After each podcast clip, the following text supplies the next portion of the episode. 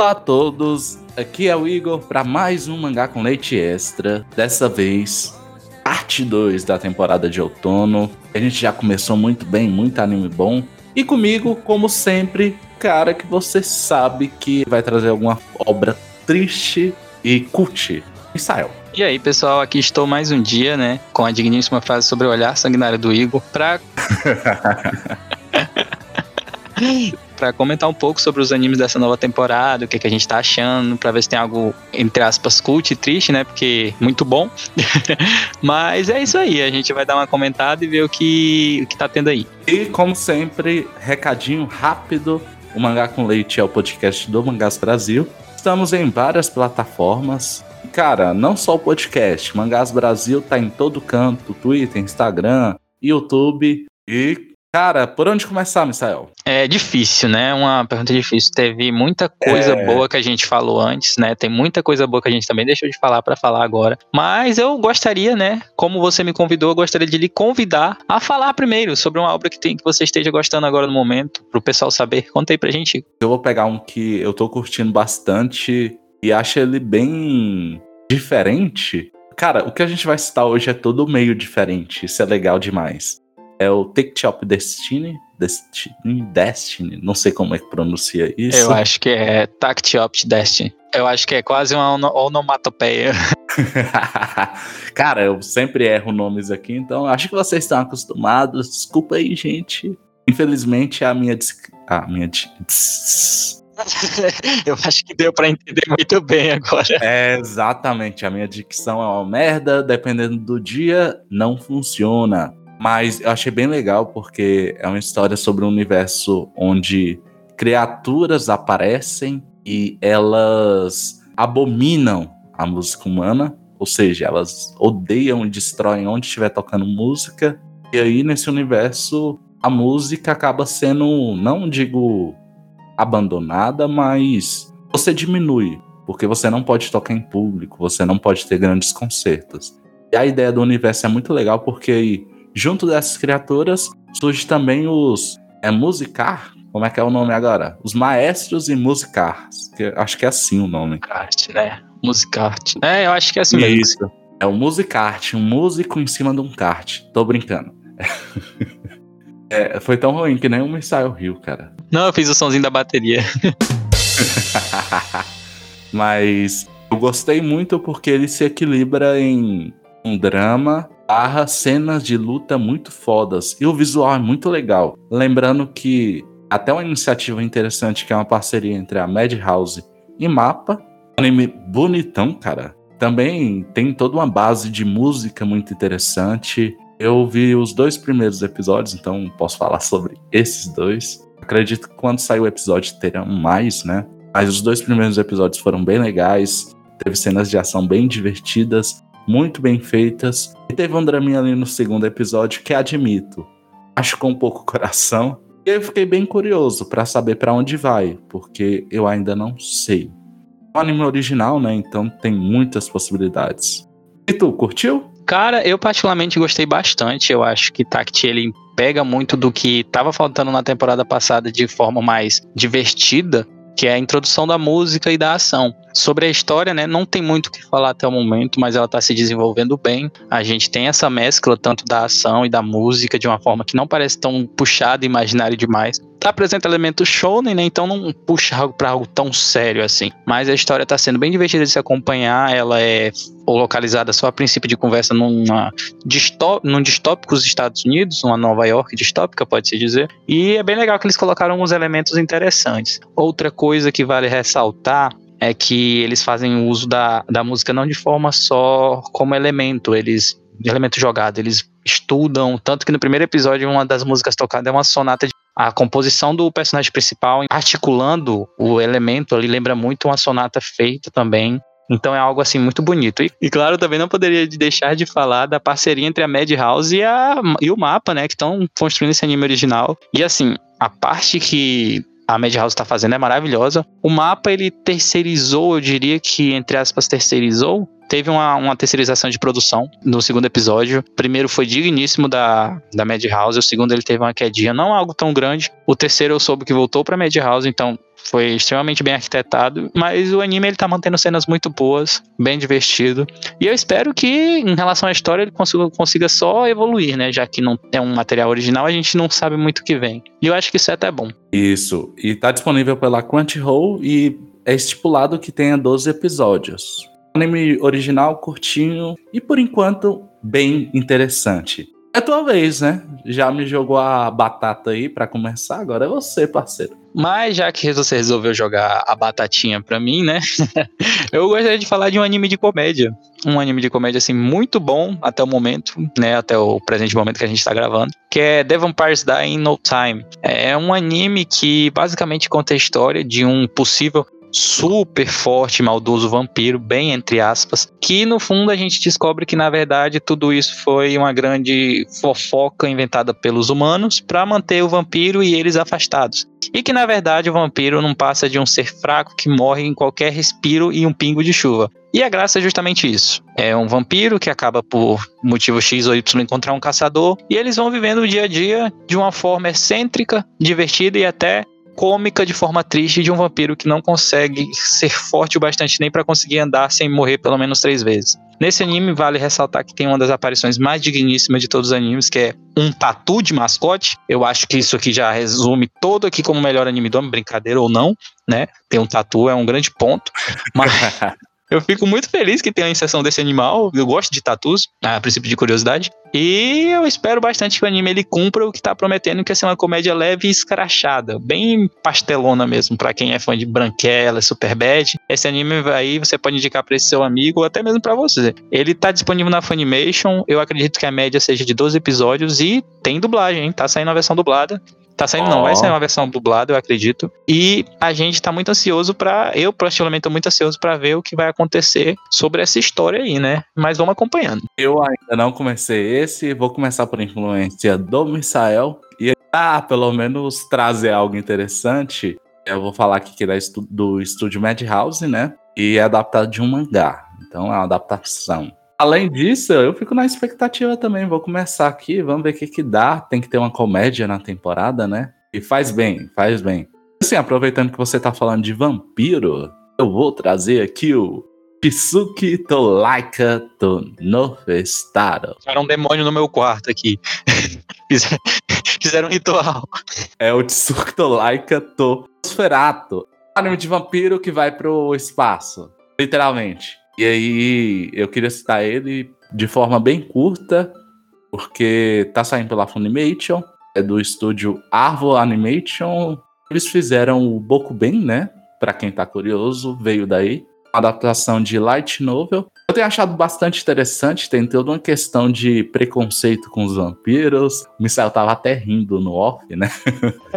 Não me desce que eles fizeram a discussão tão profunda, mas é interessante, isso aí já me convenceu para assistir, inclusive. Curioso, eu amo e odeio porque ele não tá ruim de direção, eu acho ele legal, é interessante até um momento, mas ele, sei lá, você não sabe o que vai vir, sabe? Porque a história é basicamente sobre uma vampira e acaba sendo recrutada pela União Soviética do Universo Alternativo para ser uma cobaia para ir da Lua.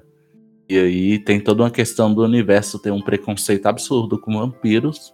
E aí ela vai entrar nessa missão. Conhece ali um candidato, né, aí da Lua que acabou sendo reprovado, sendo retirado da seleção por conta de um ataque de raiva que ele deu com relação a uma ordem de um superior. Assim, é interessante porque eu não vou dizer que eu quero um casal. Não, vou admitir. Eu, eu acho eles muito fofinhos e tem todo o universo, tem todo o preconceito com a personagem vampira. A Irina, que é uma personagem fofíssima. Cara, eu falo que amo e odeio e tô elogiando a parada aqui, né? Como se não houvesse amanhã. Mas eu tenho achado bem legal a experiência de assistir. É um anime que os episódios acabam muito rápido. E aí vai estar tá discutindo ali o preconceito com vampiros, a desvalorização das pessoas que tiveram um processo de tentativa de ir da lua, né? Claro, tem todo um panfleto lá de transformar o governo soviético em um, um governo vilão único, né? Quando a gente sabe que não foi só ele, né? E teve uma série de experimentos suspeitos na época. Mas eu gostei muito da ideia e tô acompanhando. Recomendo. Eu acho, por enquanto. Então, fechando nossa rodada de vampiros aqui. Você de novo, Misael. Agora você pode trazer um brabo aí, ó, que vai fazer o povo tremer. eu gostaria de falar antes de indicar que essa o que falou realmente despertou meu interesse, porque a princípio eu só tinha achado que era um anime que uma vampira ia pro espaço e tipo. Totalmente normal, a gente sempre vê isso, né? Mas enfim. É um anime que me despertou interesse, estão terminando a gravação, possivelmente eu já vou ver o primeiro app, mas sem mais delongas, vamos falar de algo assim maravilhoso que particularmente ocupa o lugar no meu coração junto, junto com The Rick Story que eu falei no podcast anterior, que é The Osama King ou The Rankings of King na tradução literária do inglês. E que assim, o que eu posso simplesmente dizer é que se você é fã do estúdio Ghibli, esse anime é para você. Ele foi uma das obras que mais me surpreendeu, com apenas três episódios ou dois, que falta o terceiro eu assistir, na verdade. E eu tô de boca aberta até agora, e faz tipo dois dias que eu assisti o segundo episódio. E eu ainda não tô digerindo o quão lindo, o quão impactante e o quão interessante essa história é. Primeiro de tudo é a inclusão. Na verdade, é uma criança que não consegue nem escutar e nem falar. Eu acho que é um anime bem diferente agora que a gente tá tendo. Mais recente conhecido foi um filme, né? Que foi A Voz do Silêncio, que pegou bastante gente. E de lá para cá eles lançaram esse. E foi uma das obras que mais me impactaram por trazer esse lado. E não só colocar na atualidade, mas misturar com a fantasia, que é colocar uma questão medieval sobre reinos. E que, por ser uma época mais difícil, ele sofria muito mais. E o anime gosta de lembrar isso nos primeiros dois episódios já tem. É algo que é até difícil de digerir. Se você ficou triste com a voz de você vai com certeza ficar nesse. A história é magnífica aparentemente apresenta uma história de superação, amizade. A gente tem uma, um personagem que é apresentado como uma sombrinha, que no começo do episódio a gente começa a criar uma antipatia, mas no final a gente vai começando a gostar e tendo um carisma. No segundo a gente já tá chorando junto. mas. O Michael, assim... o Michael tá falando aí e eu tô arrepiando aqui só de lembrar. É, tem uma cena no segundo episódio que quem for assistir, por favor, foque bastante, que é o final daquela cena. É um dos animes que para mim agora foi o melhor, talvez do ano. Eu diga isso com apenas dois, dois episódios, não é exagero. Eu acredito que a história não tem como desandar. Então, assim, sobre a história, eu acredito que eu não vou falar muito para estragar, mas é uma história de superação sobre um rei surdo e mudo que enfrenta as adversidades e que quer porque quer, quer porque quer não, porque um dia vai se tornar um dos reis, na verdade, mais forte do reino, dos sete reinos, se não me engano, são sete. Pior que eles nem definem muito bem. É, a gente sabe que o pai dele é o sétimo, né? Isso, é. Em tese, é, o pai dele é o sétimo. Então a gente tem uma quantidade X de reinos lá e o pai dele quer que ele se torne isso, inclusive. E, algo muito interessante é que no primeiro episódio a gente sem aquele. Não é um clichê, né? Aquela generalização de uma pessoa ruim, de uma, uma possível madrasta ruim. E por incrível que pareça, a gente tem um pai bem bondoso até com o filho, que explica que gosta muito dele, mas ele tem que mudar seu jeito. Eu acho que esse pequeno detalhe lembra muito bem aquelas cenas que a gente tem no estúdio Ghibli, que é aquele momento de calma, de respiração, que não foge um pouco daquela questão só de luta, cena de coisa, e tem um momento para você descansar. E essa cena me lembrou muito isso, eu acho muito bonito. E eu acredito que não tem muito o que falar mais da história, porque, a sério, assista o Zama King. É muito bom, tá disponível na Funimation e sobre a produção dele é da Witch Studio, ela fez as três primeiras temporadas de, de Shingeki no Kyojin, Great Pretender, fez também, teve alguma, Vivi Florit Ice Songs, ele fez animes assim maravilhosos, a animação tá perfeita, é digna de, de filme do Estúdio Ghibli, é, praticamente você vai sentir assistindo um, a história também é muito boa, então assistam, tem legendado na Funimation e por favor assistam, muito bom. e você, o que, é que você achou da história? É, eu acho que é crime não assisti o Sama King. Crime. Eu assisti os dois primeiros episódios também, absurdos. Tiro nada do que foi dito pelo Misael, pelo contrário. Eu só adiciono, né? Porque, assim, um aspecto que eu acho que a gente vai acabar falando posteriormente no fim da temporada, que é uma obra que tá ali para brigar com o estereótipo. Então, primeiro, nós temos a ideia lá do Bode, que é um surdo mudo, né? ele é muito, muito um personagem muito bom. Tipo, você se afeiçoa por ele, acho que de primeira. Para mim já ganhou muito, sabe? Porque não é questão de e acho até interessante construir isso. Não é questão de, sei lá, personagem que é surdo-mudo e que a gente vai adorar só por uma questão de inclusão. Isso é muito bom, muito positivo. Mas a obra te entrega um personagem que ele é genuinamente bom. Então não tem nem discussão. É, eu acho que é uma obra que ela tá aí, ela tá chegando para bater. Que vai falar muito, para mim, vai ficar nessa, vai falar muito sobre essa questão de estereótipo, desconstrói muita coisa, né?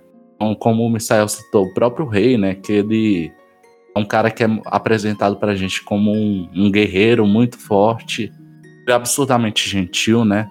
O A Sombra, que eu esqueci o nome agora, mas ele é apresentado como um personagem que ter a possibilidade de ser utilizado para as tarefas mais sombrias, é, isso é um trocadilho ruim, né? Meu Deus. Ele não para as atividades mais sombrias, ele é muito fiel àqueles que ajudam eles, né? Que se colocam para ajudar eles e acaba sendo um ponto fraco, mas ele ser, felizmente, se afeiçoa pelo Bode. Então, cara, assista, assista agora, assista imediatamente. Não, daqui a pouco a PM, alguma polícia vai bater aí na sua porta e te prender por, por crime. É isso. E expectativas, né? Eu acho que também, junto lá com o Reiki Monogatari, tá pau a pau para ser o melhor da temporada. Estão brigando legal.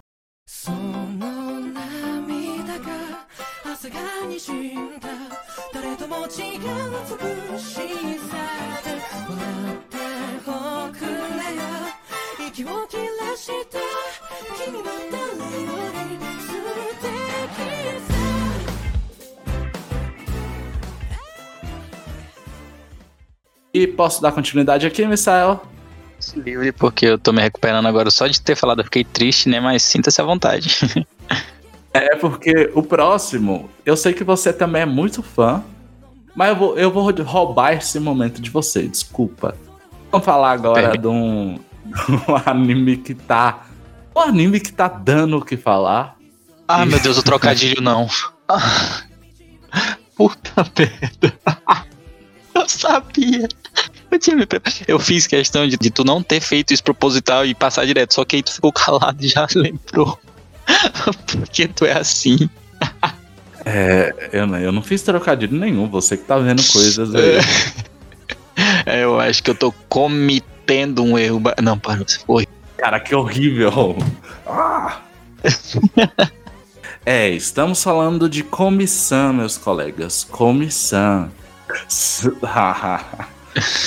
Enfim, comissão, comissão, ela não consegue se comunicar. E veio dessa vez pela Netflix. Acerto muito grande da Netflix. Anteriormente a gente citou que o Blue Period veio também. E aí o Comissão é um acerto muito grande. É uma obra que fala sobre uma personagem, sobre a Comi, né? Que é uma garota linda, que é a mais popular da escola, que é a mais inteligente, que é a estrela da escola, só que ela não consegue se comunicar. E aí nosso amigo Tadano, que é o personagem que ele Eu quer... mais vou escutar essa frase. o Tadano, que é o personagem que ele quer ser o mais mediano, ele quer passar pela escola despercebido, mas ele tem uma habilidade muito estranha de ler o ambiente. Ele percebe que a Komi ela não consegue se comunicar tão bem e ele se torna o primeiro amigo dela. Uma cena que ficou muito legal na animação, mas a gente vai falar um pouquinho mais daqui a pouco. E ele se torna amigo dela e entra na saga, na quest aí de arranjar mais 99 amigos pra Komi. Porque o sonho dela é ter 100 amigos início também muito bom. Eu assisti pela Netflix e ainda estava no primeiro episódio. Então, mesmo esquema do Blue. Tipo, sai um pouquinho. Saiu numa data diferente, né? Da Netflix do Japão. Foi, foi. Ele deu uma demoradinha. Deu e tá um pouquinho atrasado, né? Mas é primeiro episódio absolutamente bom.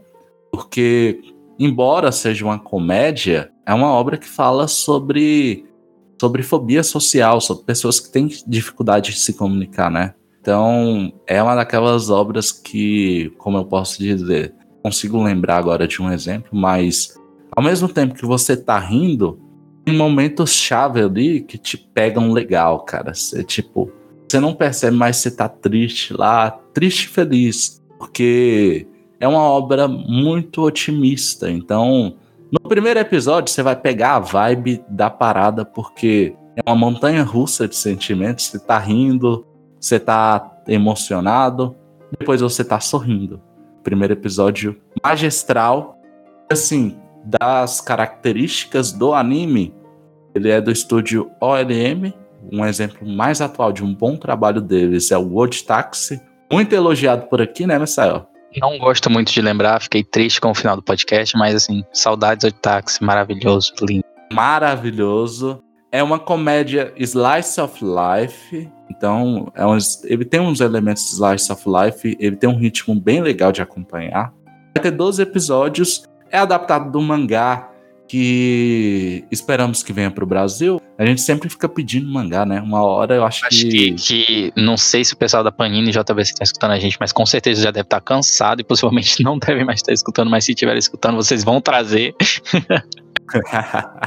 Imagina ele todo dia. Pô, saiu mais um podcast aqui do, do Mangás Brasil, um mangá com leite. Não vou escutar isso, não.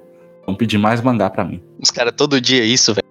Exatamente. E aí, assim, para citar um aspecto que eu achei bem interessante, é a direção é do Watanabe Ayumu, ou a Watanabe Ayumu, eu não lembro agora de cabeça se é homem ou mulher, mas tem no currículo o Ushu Kyodai, né? E o Koi wa Ameagari, que embora tenha muitas polêmicas sobre essa obra, é muito bem adaptado. É uma direção muito bem feita. Então, expectativas estão mais que altas. Isso não é um trocadilho, né? Não. Ah, tá. Eu fiquei pensando, procurando na minha cabeça. eu pensei em fazer um trocadilho, mas eu não achei nada que encaixasse. Graças entendeu? a Deus, Deus é bom demais. tá dando uma dificuldade aqui, falta de ah. criatividade. o que, que você achou aí de comissão?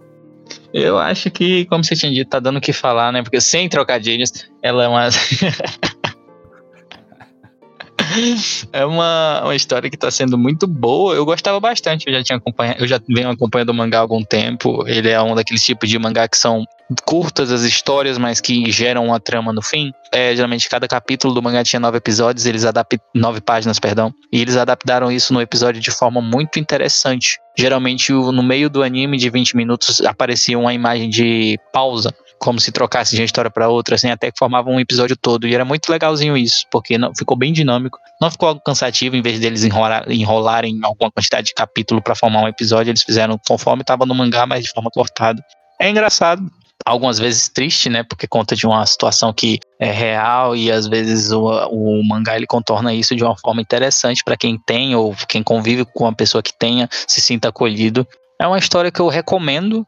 Mas se você procurar um romance assim de primeira nesse momento, não é. Esse é um anime divertido, de comédia, não tem tanto romance. Tem algumas expectativas, né? A gente cria, tem algumas cenas que demonstram, mas ele é mais comédia. E assim, se você gosta, vai fundo. A Netflix tá aí, ele tá saindo, quem sabe saia com dublagem, né? Mas muito bom.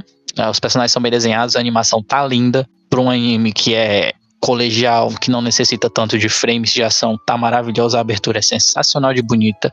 Curiosidade, o episódio 2 e o episódio 3 foram terceirizados pro estúdio, sabe qual? Estúdio Jin. Estúdio Jin ou Din, que eu não sei como é que se faz a pronúncia, mas que foi animou as três temporadas de Nanatsu, as duas, perdão, seguintes. Estúdio Jin, inimigo de todo fã de Fate. Eles fizeram a adaptação de 2006 e eu acho que todo fã de Fate odeia esse estúdio. Eu odeio. Eu acho que a maioria das pessoas odeiam esse estudo. Todavia, não querendo bancar o advogado do diabo, eles conseguiram entregar algo maravilhoso em comissão. Eu não sei se foi a, o estúdio principal que botou uma arma na cabeça do diretor, mas o negócio tá muito bonito, né? Não tá perdendo a qualidade. E é isso, assistam. É divertidinho, o tempo passa rápido. Não assista com o intuito de querer maratonar. É aquele anime pra quando você chegar cansado de dia de trabalho, se ligar a sua televisão. Ou assistir num domingo. Então, assim, vale muito a pena. Tá aí na Netflix e é isso. É, e agora chegou a fase das continuações, hein? Vamos fazer um breve comentário para não ficar é, longo. Para não ficar longo, que eu também não sei de nada, né? de continuação boa. Ou não tá acompanhando o H6, não? Não, não, eu tô esperando terminar tudo. Eu não acompanhei não, nem o primeiro quando eu soube que ia dividir em dois, eu resolvi terminar tudo. De esperar terminar é, tudo pra gente fazer. O Misael deixou vocês sem H6, porque eu nem comecei. tu também não tinha começado, não? Não, dizem que é muito. Meu, meu irmão, meu irmão ama isso. Então, eu, uma hora eu vou começar. E assim, eu vou falar sobre algumas, então, bem breve. É, nós tivemos ali o Goku Shofudou, né? Ah, esse não, você não assistiu esse sim, não, cara? Sim, sim, assisti, assisti, assisti. Esse aí assisti. A parte 2, com cinco episódios lá pela Netflix, da JC Staff. Nosso amado Tatsu, o melhor empregado que você poderia ter? Não, o melhor dono de casa. Dono de casa que é ideal. É, porque ser dono de casa é uma arte. E ele faz Exatamente. isso criminosamente bem. que cara que eu...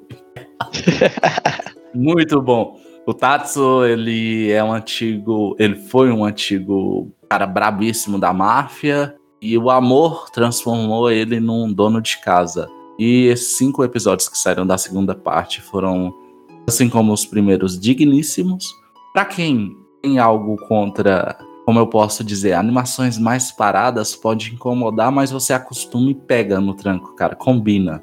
Funciona. Ah, eu fiz uma review sobre o Goku Shofudou explicando o porquê esse tipo de animação funciona. Tá lá no nosso site, assim. Não, esse é o tipo de anime que você não foca nisso. Ela é uma animação de comédia, não igual uma comédia de comissão, mas escrachada mesmo, bem ocidental sobre alguns assuntos. Então, assim, em Goku Shofudeu você tem que prestar bastante atenção na linguagem, na, du na dublagem maravilhosa brasileira. E a animação não é de tão importância assim. Inclusive a JC Steph ainda fez um, um, uma questão muito bonita que foi a questão de colorização. O anime tem uma colorização meio pastel e eles pegam literalmente quadros do mangá, então a arte do autor não é tão prejudicada. E é muito bonito de se ver, cara. É um anime bem divertidinho. É, eu acho muito legal. Então, curtam, tá lá 10 episódios na Netflix, tem li é, live action também, para quem interessar, então aproveitem. E aqui vem outro que é mais é, polêmico. É o Mushoku hum. Tensei, o Studio Blind, saindo pela Funimation, e um que eu tô querendo abandonar, hein? Eu tô assistindo mais pela animação. É, a gente vai citar aqui, mas ele tem um negócio que me incomoda muito ele tem umas, umas ideias muito legais, cara. Tem muitas coisas boas em Mushoku Tensei. O universo é muito legal. A questão realmente está no arco focado em discriminação com certas raças, né? Com os demônios do universo e tal. É muito legal de acompanhar, só que é criminoso. É um negócio criminoso ali, entendeu? Então, poxa, eu tô abandonando eu tô igual o Misael, tô indo pela história, pela animação, que são muito bem feitas, mas, cara, é um Isekai onde um cara de 40 anos renasce no corpo de uma criança. O problema é que a narrativa para na fase de criança dele e ele tem ações muito suspeitas com outras crianças, que são realmente crianças.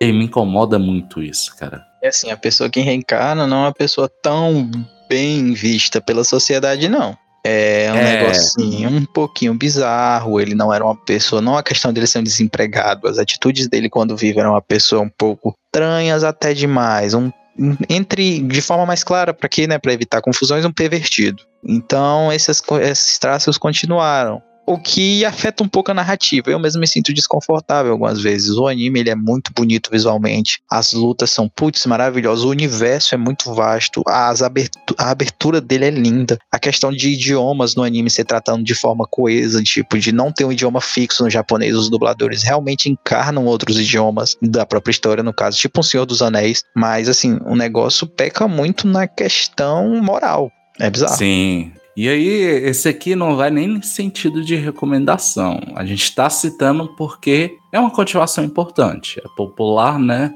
E querendo ou não, parece. Sabe aquele popular que parece errado não citar? Mas vamos citar atacando também.